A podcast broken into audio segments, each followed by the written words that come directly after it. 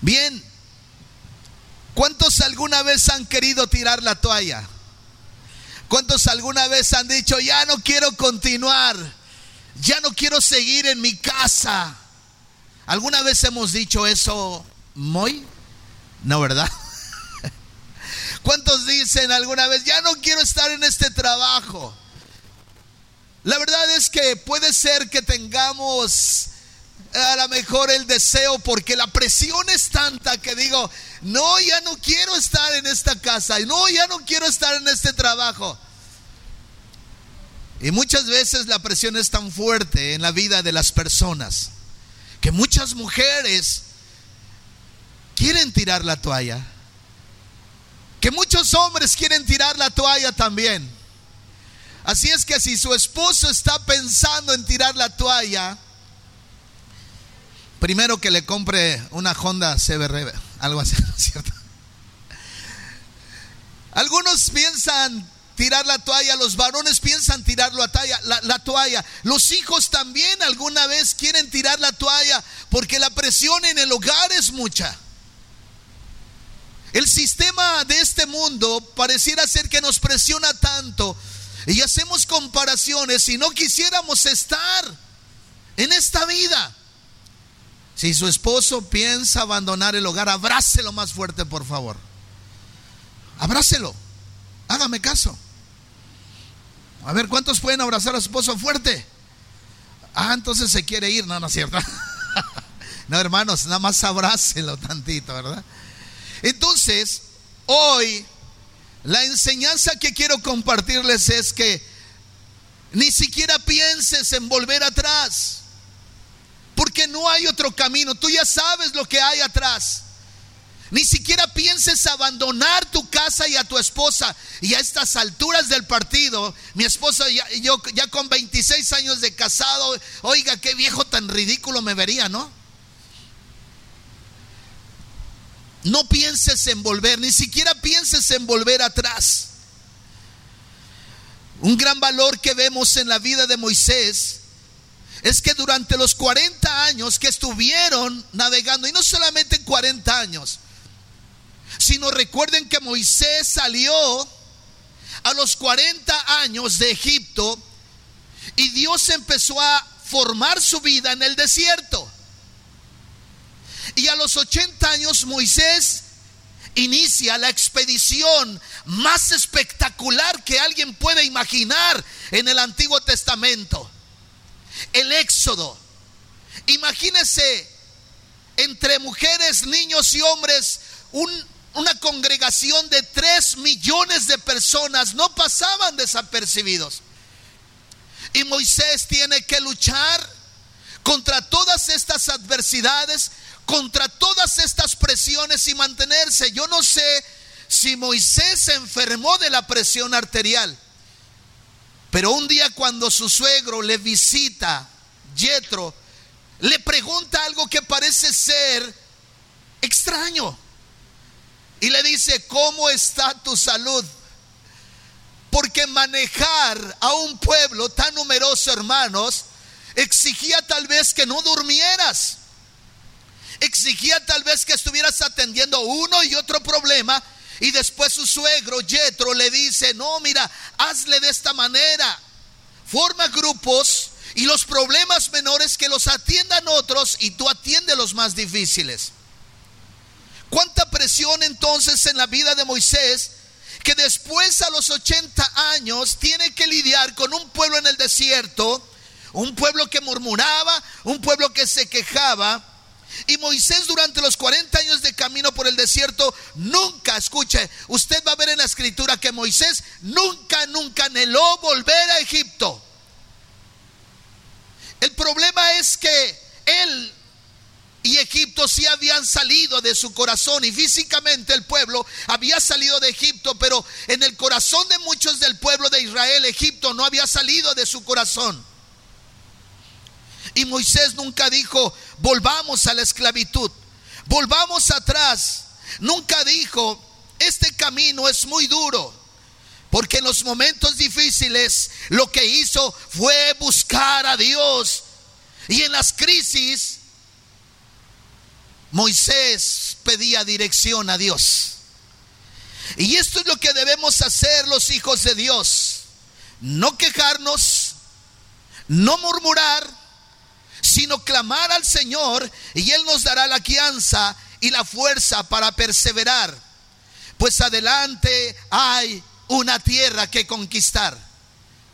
Y nos dirigimos a la patria sempiterna. Somos peregrinos, advenedizos y extranjeros. Porque, mis amados hermanos, estamos en un lugar donde se sufre. Por ejemplo, me acordaba de esa canción, no vaya, espero no vaya a ser tan religioso, de esa canción de mocedades que decía, en la plaza vacía, no sé qué versículo es, pero dice, nada vendía el vendedor. Y aunque nada vendía, ¿qué? Y aunque nada vendía, ¿qué? No se apagaba nunca su voz. Bueno, ¿que no ha leído la Biblia? en la plaza vacía nada vendía el vendedor. Y aunque nada vendía, dice, no se apagaba nunca su voz. Y eso habla de perseverar. Obviamente es posible por la canción y los términos que maneja que hablaba de un negocio. Hay días buenos, hay otros días muy buenos, hay días excelentes. Pero hay otros días en donde dices, abran las puertas para que dejen entrar a la gente porque no hay nada, ni las moscas se paran. Y hay días en que aunque usted ponga un pastel ahí, ni las moscas se van a parar. Porque hay días difíciles. Y me puse a pensar que verdaderamente la vida de los cristianos es una vida de perseverancia. Y por eso existe una doctrina que se llama la perseverancia de los santos. Lo que tenemos que aprender, hermanos, en esta enseñanza, en esta tarde, es que la adversidad es parte del camino. Así es que cuando venga la adversidad, abra el mantel, por decirlo así, ponga el lonche, ponga su cafecito, un agua y empiece, hermanos, a deleitarse en Dios en medio de la adversidad. Porque la adversidad es parte del camino. Cuando íbamos hacia la sierra, subíamos y bajábamos, subíamos y bajábamos. Y nos tocó un camino, les decía, maravilloso. Porque hay otros lugares donde ni caminos hay, tenemos que pasar por, por, la, por, la ribera del río. Así es que subir, bajar, y Dios fue benevolente con nosotros, porque el piso, la, tierra estaba húmeda y no se levantaban aquellas nubes de humo, de, de tierra, como si fueran de humo. Diga conmigo, la adversidad es parte del camino. Por eso Jesús dijo que el que le quisiera seguir, que tomara su cruz y le siguiera. Si usted ha venido al cristianismo, hermanos, bienvenidos a esta vida donde posiblemente no te vaya mejor. La semana pasada hablábamos acerca de Jeremías capítulo ¿qué? ¿De qué versículo a qué versículo? del 1 al 6, donde Dios le dice a Jeremías, levántate y desciende a la casa del alfarero y ahí te voy a hablar. Y por eso el sermón de la semana pasada se titulaba, es mejor estar en las manos del alfarero, porque eso significa que Dios sigue formando nuestras vidas. Eso significa que Dios sigue dando carácter a nuestras vidas. Y miren mis amados hermanos, es lujurioso. Es terriblemente soberbio unirte o venir a la alabanza, venir a la adoración, participar de la cena del Señor, pero no unirte a la iglesia. No unirte a la iglesia es simple y sencillamente voy indefinidamente, pero no me uno a la iglesia. Y te voy a decir algo que como quiera vas a vivir adversidades. El apóstol Pablo perseveró a pesar de todo. Y si usted pudiera leer el libro de los filipenses en el capítulo 3, versículo 13, 14, dice, hermanos, yo mismo no pretendo haberlo alcanzado ya. Pero una cosa hago, olvidándome ciertamente de lo que queda atrás y extendiéndome a lo que está delante, prosigo a la meta, al premio del supremo llamamiento de Dios en Cristo Jesús. Y por eso el apóstol Pablo dice, he terminado la carrera, he guardado la fe. Y una vez más, mire lo que dice este versículo, hermanos, yo mismo no pretendo haberlo alcanzado ya. Él había tenido adversidades. Dice, pero una cosa hago, olvidándome ciertamente de lo que queda atrás y lo que quedaba atrás de la vida del apóstol Pablo, lo podía poner en una posición de orgullo y posiblemente de soberbia, porque era un hombre tan, tan impactante en su teología, en sus escritos, en su palabra, que solamente Jesús se le pudo aparecer para tumbarlo del animal a donde él iba. Y por eso les decía la semana pasada que Dios de vez en cuando tiene que trapear con nosotros el piso para enseñarnos cuál es nuestro lugar. Pero él decía el apóstol Pablo, extendiéndome a lo que está delante, no mirando ya atrás. Prosigo a la meta al premio del supremo llamamiento de Dios en Cristo Jesús. Esta es la perseverancia de los santos, amados hermanos, porque un día estaremos en la presencia del Padre. ¿Alguien le puede dar un aplauso al rey?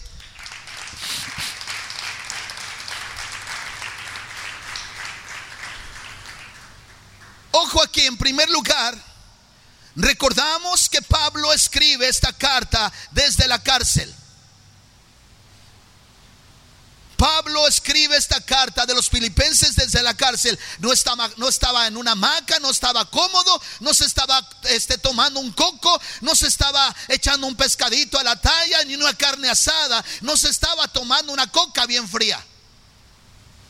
Está verdaderamente en una gran adversidad. Es un cristiano, Pablo, que ha vivido naufragios. Es un cristiano fue traicionado, un líder que fue traicionado. Y no solamente estaba en la cárcel, ni había vivido naufragios, ni había sido traicionado, también fue abandonado y también Pablo sufrió la lapidación. Aunque no murió, Pablo fue apedreado. En peligros muchísimas veces.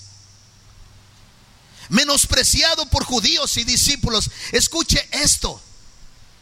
¿Alguna vez usted ha sufrido el desprecio de alguien? Literal y tajantemente. ¿Alguna vez usted ha sido lastimado con palabras? ¿Ha sido herido? ¿Ha sido eh, desplazado? Una de las cosas más humillantes es sentirse menospreciado. Y cuando hablo del menosprecio, alguna vez entonces, por decirlo de otra manera, la gente lo ha visto como cucaracha, como un animal raro. Pues yo creo que todos de alguna manera, y aun cuando hemos venido a la conversión, nos ven como algo raro.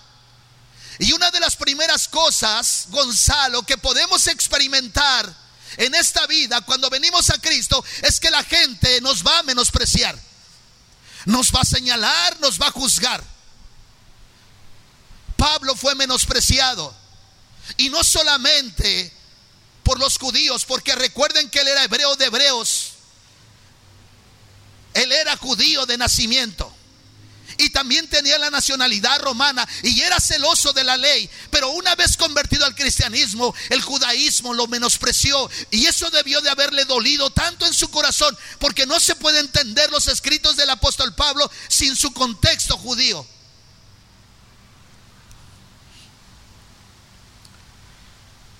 Pablo está en la cárcel. A nosotros creo que nos ha ido mejor que Pablo mejor que a Pablo. Y con todo esto, hermanos, no solamente era menospreciado por los judíos, sino también por los discípulos. Pero no abandonó los caminos del Señor, ni su servicio a Dios. Primer punto, Pablo no abandonó los caminos ni su servicio a Dios. Número dos, cabe destacar la frase, olvidando lo que queda atrás, es un ejercicio mental. Pero a veces se recuerda para mal lo que ha quedado atrás. Y lo que ha quedado atrás se recuerda para mal, por ejemplo, acerca de heridas, de ofensas, desórdenes de la vida pasada. ¿Cuántos están conmigo?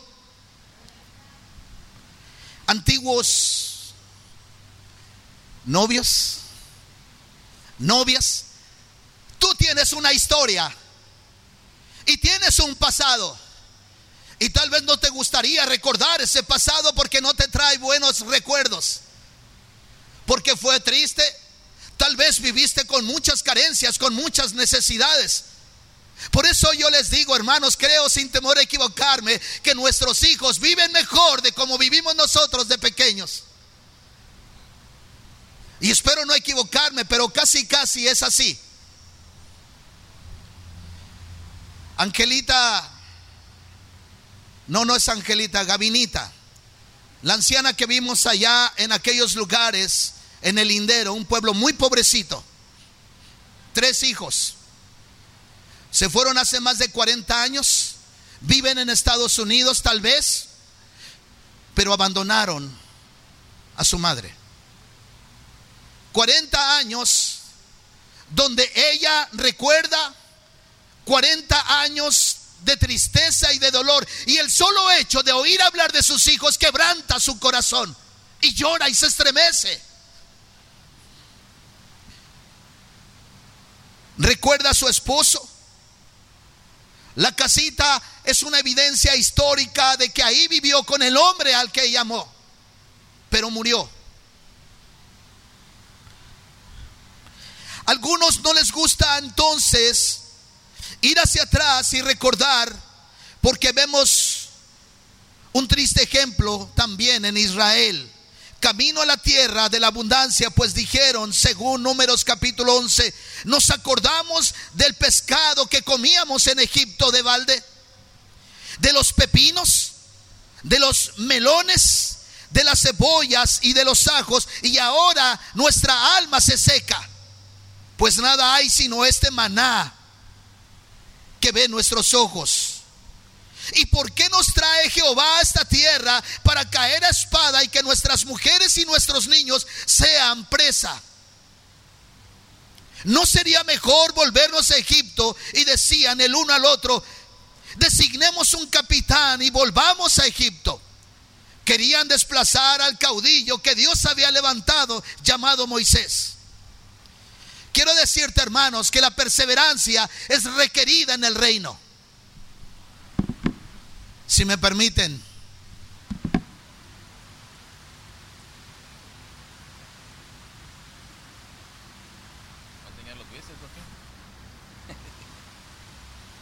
La perseverancia es requerida en el reino. En Lucas capítulo 9, versículo 62, dice la palabra.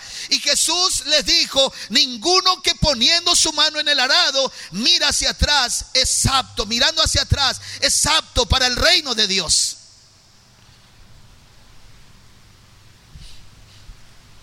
¿Quién dijo que este camino es fácil? Si alguien te dijo que en este camino se acaban los problemas, las enfermedades y los sufrimientos, te vendieron una mala idea. O te vendieron un evangelio extraño y tú lo compraste. Como aquellos de la iglesia para de sufrir o la iglesia universal. ¿Quién va a parar de sufrir en esta vida? El arado, hermano, será llevado por una yunta de bueyes. Y el labrador ponía una mano en el arado y en la otra la vara para incentivar a los bueyes, mirando siempre al frente, adelante, y así evitar que el surco quedara torcido. Y eso lo sé de mano porque a mí me tocó arar la tierra con una yunta de bueyes, casi del mismo peso. Y a propósito, cuando la Biblia dice no os unáis en yugo desigual, no está hablando del noviazgo.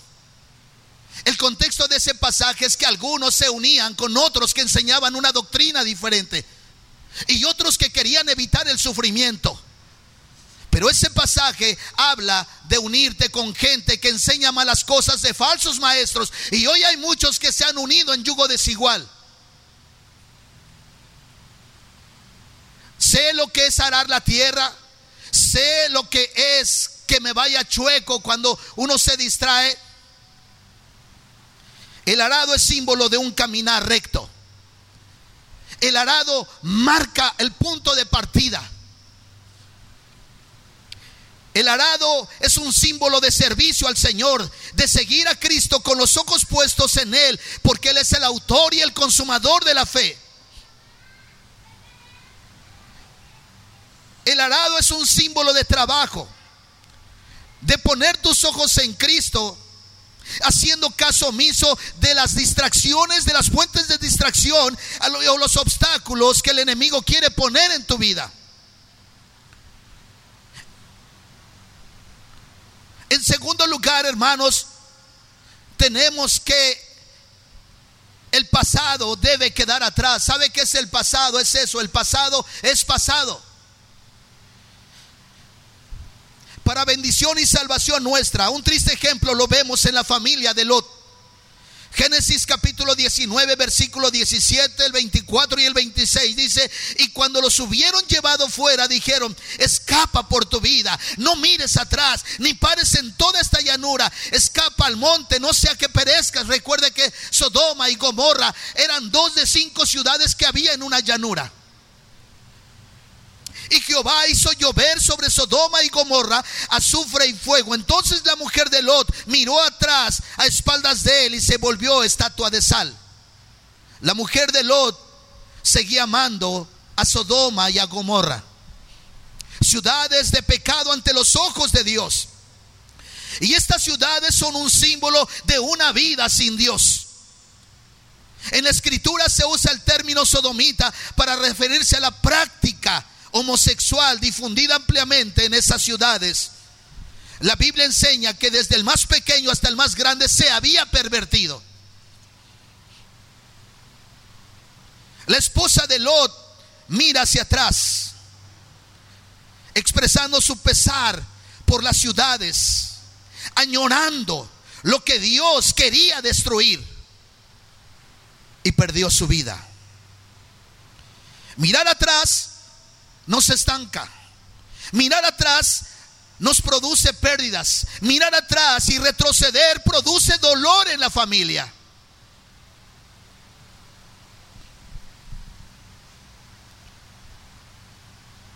La familia sufre, sufre dolor, un dolor adicional con la pérdida de su madre. Ahora solo está Lot y sus dos hijas. Y miren hermano, qué terrible para Lot y sus dos hijas, porque ellas estaban viviendo en una cultura, estaban permeadas de la perversidad, porque dice que desde los niños hasta los más grandes se habían pervertido. Es decir, la pederastía ya se practicaba, se practicaba el sexo de adultos con pequeños. Y hoy en Francia ya se aprobó esa ley. Y esto trajo como consecuencia algo más terrible, porque Génesis capítulo 19, del versículo 34 al 36, 36, vemos algo horrendo, perverso, que únicamente puede salir del infierno. El incesto era seguramente una práctica generalizada en Sodoma y Gomorra. Y por eso sus hijas embriagaron a su propio padre. Sus hijas de Lot lo embriagaron y duermen con él tienen sexo con su mismo padre y nacen dos hijos, Moab y Amón.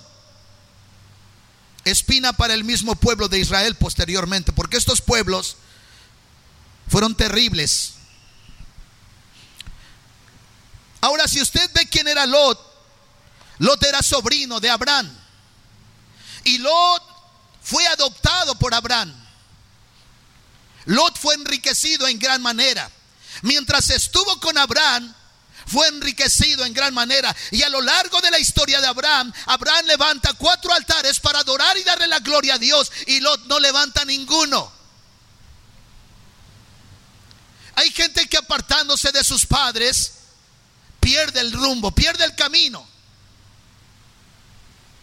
Y Lot sufrió las consecuencias y actuó emocionalmente porque inclusive Abraham le dio a escoger y Lot escogió supuestamente las tierras más hermosas.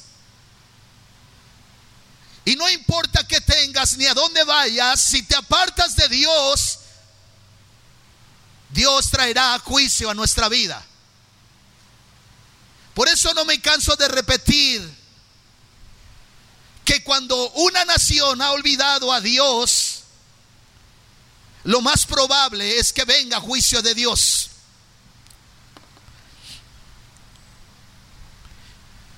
Durmieron a su padre, a Lot, y tienen hijos con su padre. Eso se llama incesto. Ahora, ante el arrepentimiento también Dios restaura al que ha retrocedido.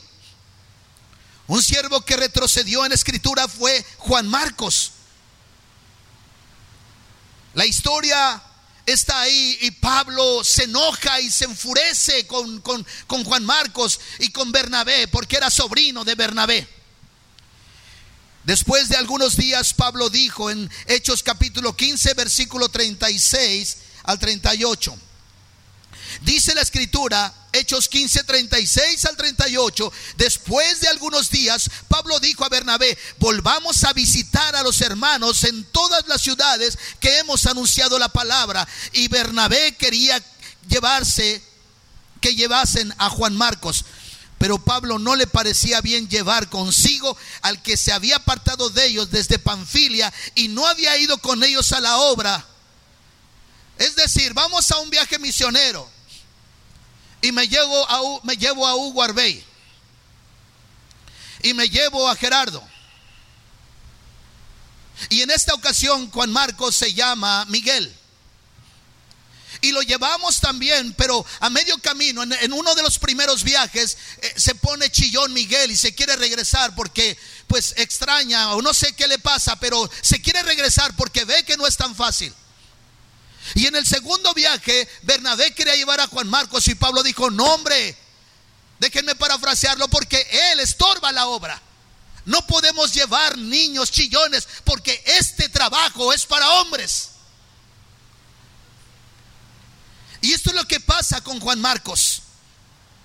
A Pablo no le parecía llevar bien consigo porque él se apartó de ellos en Panfilia y no había ido a la obra con ellos. Ahora, ojo, para que vean el poder de Dios y cómo trabaja en el corazón de los hombres, Juan Marcos fue después aquel discípulo que empezó su formación ministerial al lado de Pablo y Bernabé. Y a la mitad del primer viaje misionero se devolvió, quizá por cansancio, quizá por miedo, quizá por una crisis emocional, quizá por desesperanza, por tentaciones, no sabemos, pero Juan Marcos finalmente no renunció a su fe, pero sí al llamado que Dios le hacía en ese momento. Y Dios restauró a Juan Marcos llevándolo al cumplimiento de su diseño. Por eso en segunda de Timoteo capítulo 2 versículo 11, 4, perdón, 4, 11, solo Lucas dice, está conmigo. Solo Lucas está conmigo. Toma a Marcos y tráele contigo porque me es útil para el ministerio. Pablo cambió de opinión. Pablo vio la obra de Dios en Marcos. El apóstol Pablo reconoce ahora el buen trabajo de Bernabé en la restauración de Juan Marcos. Y es fundamental su trabajo en la labor apostólica, pues hay muchas iglesias que atender. Según la tradición y la historia, Juan Marcos número uno fundó la iglesia de Alejandría en Egipto. Un corazón restaurado. Un corazón que Dios tocó para sus propósitos. Juan Marcos funda la iglesia de Alejandría en Egipto. Número dos, fundó una escuela bíblica ahí. Número tres, es el escritor del Evangelio según San Marcos. Su fuente fue el apóstol Pedro. Juan Marcos era hijo espiritual de él. El plan de Dios con cada uno es especial y hermoso, a pesar de todo lo que te ha pasado o puede pasarte. No consideres volverte atrás. Fortalécete en Dios y persevera al final. El plan de Dios se cumplirá. Renuévate en Dios. Entra en su presencia y permítele obrar en tu corazón. Porque no hay otra manera. ¿Cuántos quieren tirar la toalla? ¿Cuántos quieren regresar atrás, hermanos? Este trabajo, cuando es con motivos equivocados, vas a tirar la toalla. Pero si realmente Dios ha tocado y ha transformado tu corazón, vas a permanecer pase lo que pase. Oigas lo que oigas, escuches lo que escuches y veas lo que veas, vas a permanecer porque hay algo que es sobrenatural sobre tu vida y esa es la mano de Dios. ¿Le puede dar un aplauso al rey? ¿Cuál es la adversidad en la que estamos metidos? Una vez más regresamos a la, a la casa del alfarero. Y Él tiene cuidado para nosotros, Iglesia Peniel. Hay mucho camino por delante. Hay una patria sempiterna que nos espera. Vivamos de tal modo, amados hermanos, que lleguemos a la meta del supremo llamamiento si esta iglesia logra entender el propósito y el plan de Dios que tenemos en este lugar, hermanos, vamos a ser una iglesia invencible, poderosa con luchas, con adversidades. Sí, algunos se quedarán en el camino, pero tenemos que seguir avanzando y algunos otros tenemos que seguir restaurando porque probablemente sean los próximos pastores y los próximos misioneros. Sí hay adversidades. Hay luchas. Uno de los mayores pendientes que hay en mi corazón no es lo difícil que sea el camino. Uno de los mayores pendientes que hay en mi corazón cuando vamos a las misiones no son los peligros de la gente armada. de las, una de las mayores preocupaciones es con qué recursos vamos a irnos. Vamos a seguir extendiendo el reino.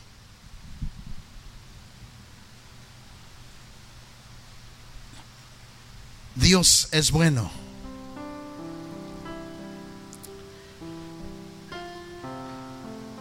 Tú eres necesario para nosotros aquí en esta iglesia. No queremos que vuelvas atrás. Sería dolorosísimo para nosotros. Sería muy triste porque nos interesas porque no buscamos lo vuestro, sino ustedes buscamos su corazón, su vida, formarlos. Que usted no vuelva atrás, porque el Dios al que amamos es digno de que sigamos adelante. Y si perseveramos, usted no persevera. Le aseguro que en este camino usted no va a perseverar primeramente por su familia, ni por sus hijos, ni por su esposa, ni su esposo. Perseveramos primeramente porque tenemos un supremo llamamiento. Por eso un día alguien dijo, cuando es llamado al ministerio, si Dios te llama al ministerio, no te rebajes a ser presidente de una nación. No hay otro llamamiento. Y aún reinos, imperios y reyes reconocen este trabajo. Por eso una vez, un día dijo la reina de Inglaterra, le, temo, tengo más miedo a las oraciones de Juan Ox que de todo un ejército de otro país. Hay poder en Dios, hermanos, y tenemos que seguir avanzando. ¿Quiere orar conmigo para seguir adelante en este trabajo? Cierra tus ojos y ora y habla ahí con Dios. Háblale de tus adversidades. Díselas. Y aunque Él ya las conoce, hermanos, yo creo que hoy puede haber una ventana abierta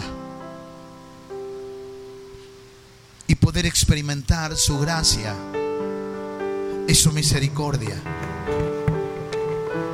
¿Cuál es la adversidad?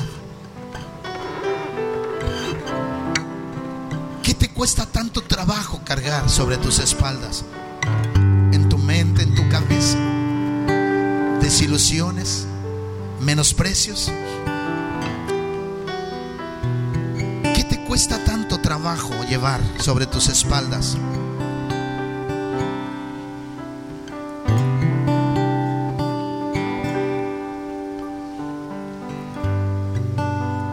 Gracias, Señor. Porque hoy, Señor, ninguno de los que estamos aquí nos escapamos de la adversidad. Y vamos a perseverar, Señor. Aunque haya dolor, aunque haya espacios de tristeza, vamos a perseverar. Vamos a perseverar, Señor.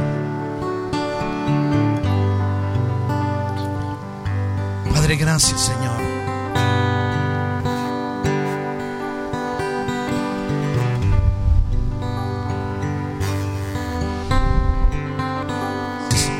Gracias, Padre.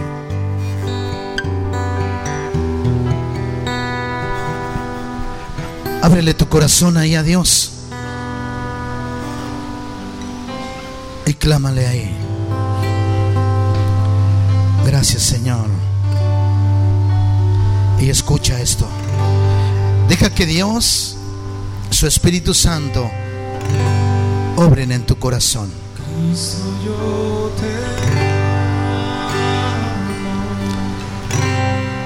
Gracias, Señor.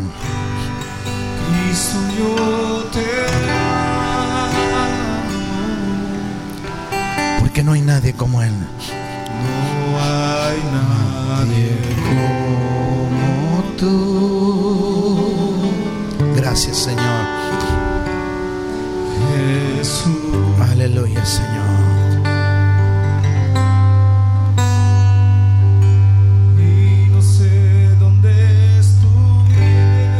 Gracias, Señor. si yo a ti no te tuviera. Gracias, Señor.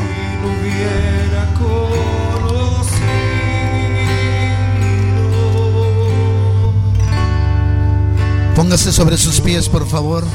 Que me ama. Dígale.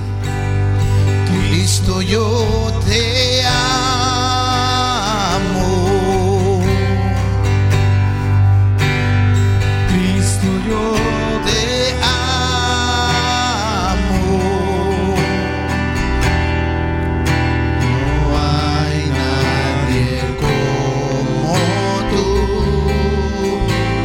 Jesús. Jesús.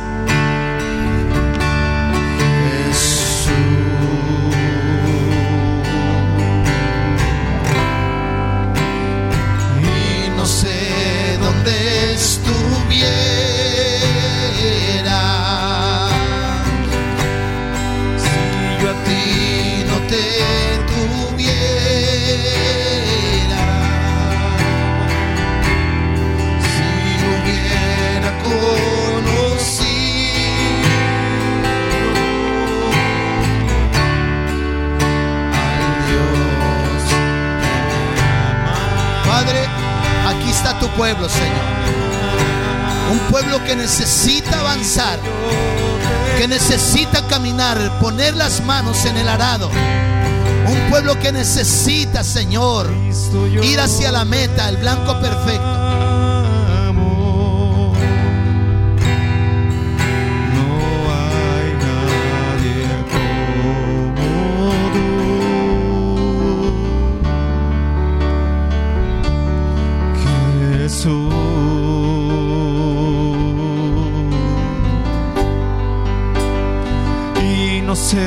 donde estuviera. Gracias, Señor.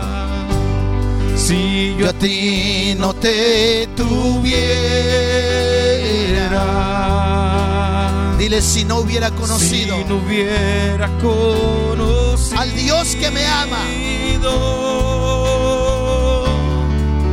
Al Dios que me ama. Gracias, Señor perseveraremos y caminaremos. Cristo, yo te amo.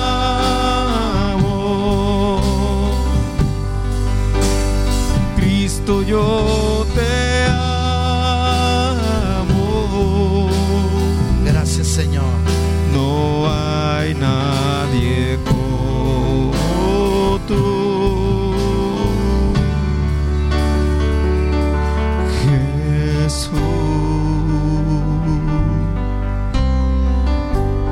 Présteme sus ojos un momento, por favor. Présteme sus ojos un momento. Mire. Aún, de verdad, no hay nada que me motive a ir a la sierra. No hay nada que me motive, humanamente hablando, ni mi esposa, ni mis hijas. Ellas no tienen nada que ver, nada en absoluto con el deseo que hay en mi corazón de ir a la sierra. Porque si pensara en ellas, no iría. Y aún solo yo iría, hermanos. Porque hay un llamamiento tan dentro de mi corazón que corre por mi sangre y por mis venas.